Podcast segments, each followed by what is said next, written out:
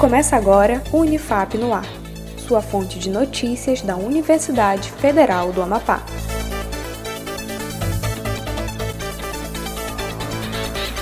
Olá, eu sou Iago Fonseca. Estamos de volta com mais uma edição do Unifap no Ar. Acompanhe as principais notícias, iniciativas, ações educacionais e comunitárias da Universidade Federal do Amapá.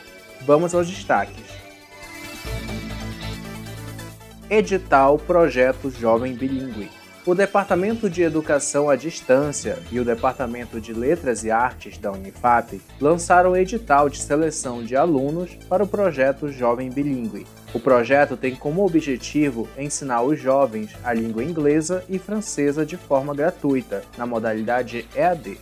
Ao todo, são 240 vagas. Confira o edital com instruções para inscrição no site da Unifap, em unifap.br. Libras para a Comunidade lança edital para público externo. O projeto de extensão Libras para a Comunidade lançou edital de vagas destinado ao público externo da Unifap. Serão 120 vagas para aulas de ensino da língua brasileira de sinais. As inscrições serão abertas no dia 21 de setembro. Confira a íntegra do edital no site da Unifap, em unifap.br. Indique um livro.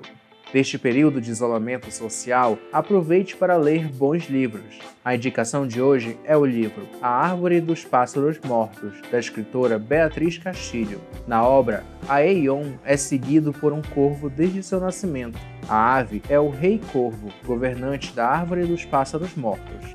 Durante as noites, a Eion tenta lembrar ao pássaro sua própria história. Confira outras indicações nas nossas redes sociais em @unifapoficial.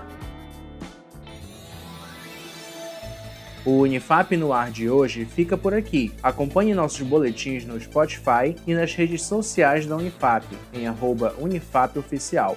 Um ótimo dia para você e até mais.